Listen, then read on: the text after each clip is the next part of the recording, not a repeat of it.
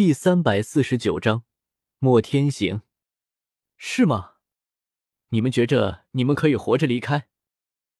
就在虎钳和吴天狼的话音刚落，在两人身体不远处，一个披着黑色斗篷、脸型刚毅、头发根根竖起的中年人走了出来。只是从面相上就可以看出，此人带着一种刚毅，步履稳健，气息平稳。莫天行，六星斗总的莫天行。纳兰朝歌的眼睛微微的眯起。父亲，宗主救命啊！一看到莫天行出来，岐山和莫崖就好像是看到了救星一般，而那个周通瞬间就蔫了。他虽然是傻子，但是趋吉避凶是人的本性，对于能够打过的人，丝毫不留情；对于比他强的人，又是丝毫不敢招惹。孽畜！莫天行狠狠的瞪了一眼周通，结果那周通瞬间就蔫了。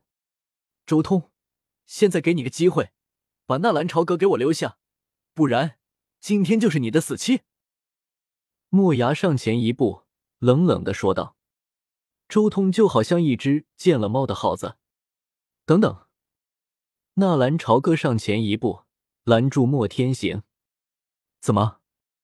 莫天行看着眼前这个前途无限的少年，他已经观察了很久了。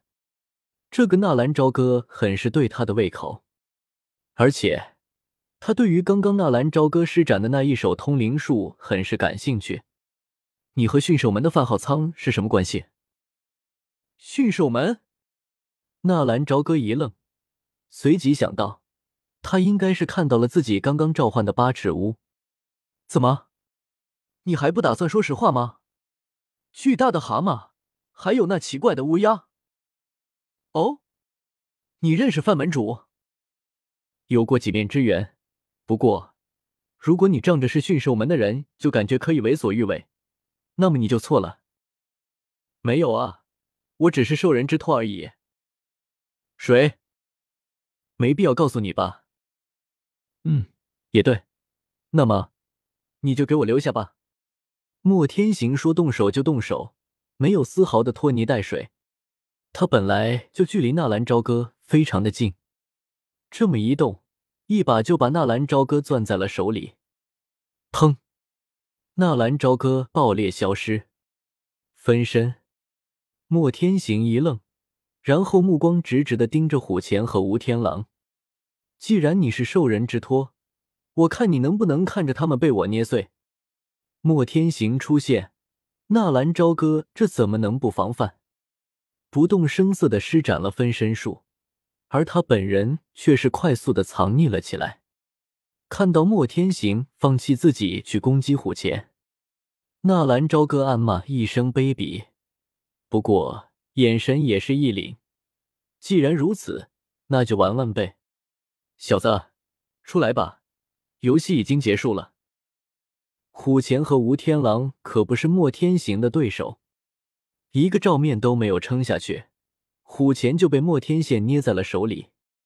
斗皇巅峰和六星斗宗之间的距离可不是一星半点，更何况虎钳和吴天狼均已经受伤，即便是明知道莫天行的对手是他们，可是也没有丝毫的办法。是啊，我也觉着游戏该结束了。纳兰朝歌的声音也是突兀的响起，只不过在纳兰朝歌声音响起的时候，一柄缠绕着起爆符的苦无也是放在了莫牙的脖子上。知道感受到脖子上传来的凉意，莫牙的身体才是猛然一凛，他居然被人挟持了。小家伙，你很不错。莫天行看到莫牙被挟持，转过身看了一眼纳兰朝歌。直接又放开了虎钳，然后拍了拍手，仿佛就是在告诉纳兰朝歌：“你看我什么都没有做的样子。”纳兰朝歌可不是傻子，对于那个莫天行，倒也是有些佩服了。莫天行可以释放人质，但是纳兰朝歌可不会傻到做什么正人君子。谢谢，我也觉着我很不错。纳兰朝歌冲着莫天行笑笑：“纳兰朝歌，别给脸不要脸！我们宗主已经是放了火钳，你怎么还不快放了我们少宗主？”岐山红着脸指着纳兰朝歌骂道。纳兰朝歌猛然转过身，看着岐山：“你算什么东西？信不信我现在就宰了你？不要以为莫天行在我就奈何不了你。”你看到纳兰朝歌那凶狠的眼神，岐山一时间居然怂了。作为黑黄宗的长老，岐山自然知道那父子俩的行事风格。如果纳兰朝歌愿意加入黑黄宗，那么莫天行会毫不犹豫的把自己给做掉。莫天行冷冷的看着纳兰朝歌，放了眼儿，不然你们一个都走不掉。莫天行没有丝毫的慌乱。冷冷的看着纳兰朝歌，可以让虎前院长还有梧桐岭先走，我留下来陪你谈谈。纳兰朝歌没有丝毫的放松，依旧是把苦无抵在了莫牙的脖子上，只是在莫天行看不见的地方，纳兰朝歌却是偷偷的把两张起爆符粘到了莫牙的背上。可以，莫天行点了点头。纳兰朝歌冲着虎钳和吴天狼递了个眼色：“你们先走。若琳导师还有吴昊都在黑印城，而且薰儿和虎家也会到黑印城。他们没有强者护着我，怕时间长了会出事。我们走了，那你怎么办？”吴天狼看了一眼纳兰朝歌，十分担心的问道：“黑皇宗看中了纳兰朝歌，他们迦南学院又怎么会放手？”以那个家伙的的天赋，假以时日，绝对可以名震整个黑角域。我留下来和莫宗主好好的聊聊。不行，要走我们一起走。我们两个老不死就这么走了的话，那算什么？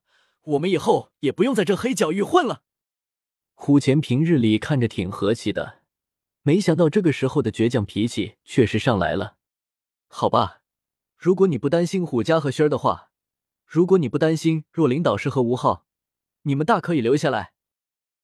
纳兰朝歌没瞬间在这里和这老头子耗着，他们不走，自己也走不掉啊！天狼，你走，我留下。虎钳的固执让纳兰朝歌有种骂娘的冲动。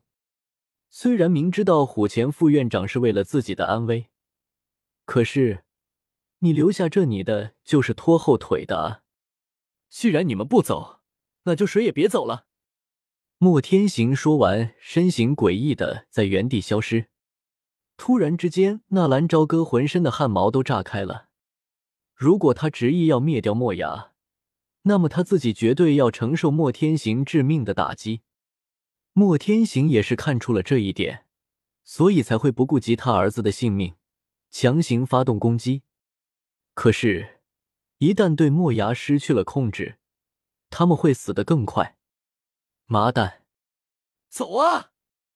再不走，留下来等死啊！纳兰朝歌吼出一声，非但没有后退，只能硬着头皮顶上去了。樱花冲，硬刚的体术，纳兰朝歌现在只能用八极崩和樱花冲。八极崩是把自己体内的暗劲通过特殊的手法打入对方的体内。